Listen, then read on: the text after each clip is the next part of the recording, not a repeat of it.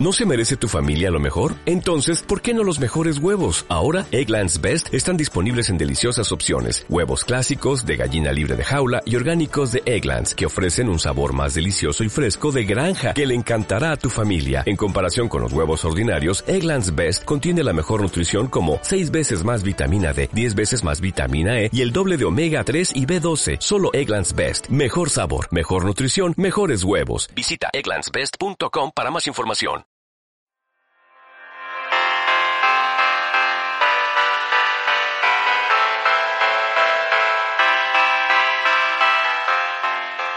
Buenas tardes, Marco. ¿Cómo estás? Muy bien. Imagino, imagino que organizar todos muchos eventos a lo largo del año debe ser un trabajo duro para la federación. Bueno, eh, como cualquier otra federación deportiva, eh, la Federación de Turismo eh, tiene su calendario de competiciones eh, concentrado en dos etapas, en una etapa primaveral y otra otoñal y, y bueno, cuando toca competición pues toca trabajar un poquito más que de costumbre. Eh, he buscado información sobre el culturismo en los medios de comunicación y veo que hay poca visibilidad de este deporte. ¿A qué crees que se debe?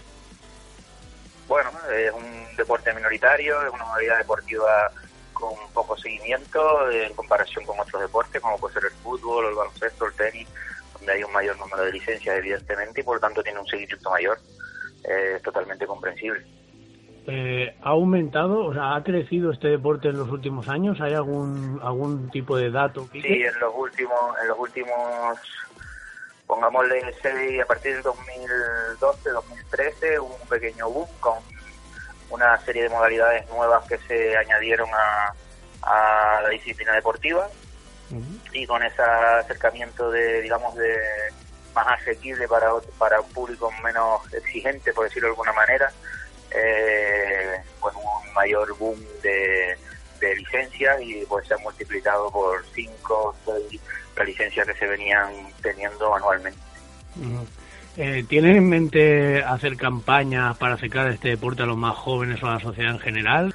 Ahora mismo el, digamos que el esfuerzo federativo, tanto de la Federación Española como como de la Federación Internacional está más bien por el reconocimiento público, el reconocimiento, digamos, que de las entidades públicas más que el mediático. En este mundo siempre se especula y, como ya sabrá usted, pues se habla mucho de las sustancias que ayudan a conseguir una mayor masa muscular. ¿Qué le parece este tema a usted? Bueno, desde la Federación, tanto española como internacional, eh, hay acuerdos cerrados con el, la Agencia Mundial Antidopaje y con la WADA con la misma entidad, AMA Iguada, y estamos dentro de, del colectivo de federaciones deportivas que lucha contra el dopaje. Por lo tanto, estamos dentro de su propio protocolo, su propia política, y nuestros atletas a nivel internacional pues pasan sus respectivos controles antidopaje y firman los, los correspondientes contratos. Pero puede ser que sí que exista alguna competición fuera del fisicoculturismo que sí que se permita eso?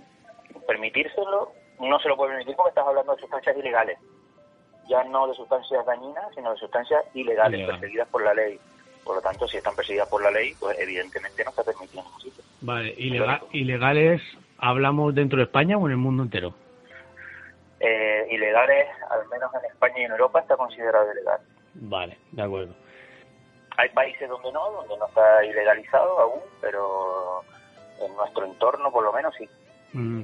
Y recuerdo una, una noticia del, del año pasado, si no recuerdo mal, que hubo una competición por el País Vasco que vieron a, para hacer lo del control antidopaje y hubo un montón de competidores que se retiraron.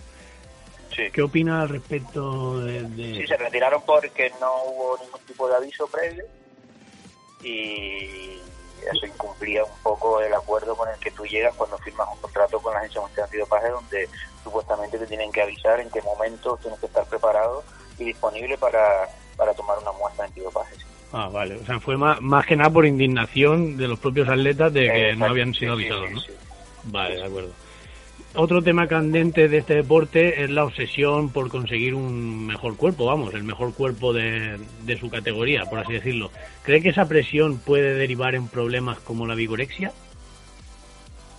Eh, no, le digo que no, porque normalmente la vigorexia son desórdenes psicológicos y, y digamos alimenticios que no tienen cabida con nuestro estilo de vida, porque el deportista en sí, el fisiculturista en sí tiene un orden eh, alimenticio muy, muy, muy estricto, eh, donde no entra en cabida ese, ese tipo de actitudes.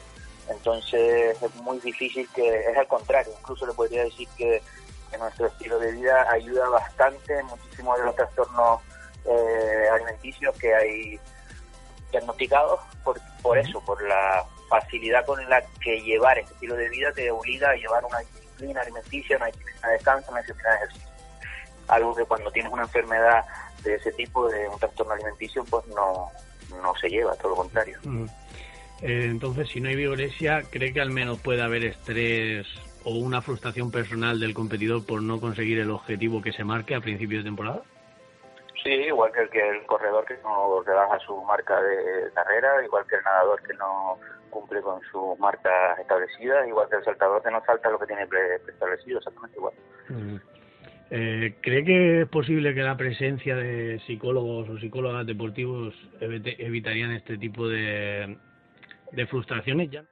Sí, el, el psicólogo deportivo es una, una profesión que está entrando muy bien dentro del deporte y que, bueno, nosotros no tenemos exclusivamente el trabajo de, del psicólogo como, como figura dentro de los equipos, ya que este es un deporte minoritario y digamos que individual, pero sí que tenemos un gran trabajo psicológico detrás de todos los atletas, sí.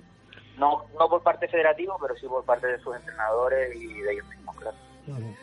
Vale, de acuerdo. Pues ya hasta aquí la entrevista de hoy. Muchas gracias por todo, Marcos, y un placer. Venga, gracias a ti.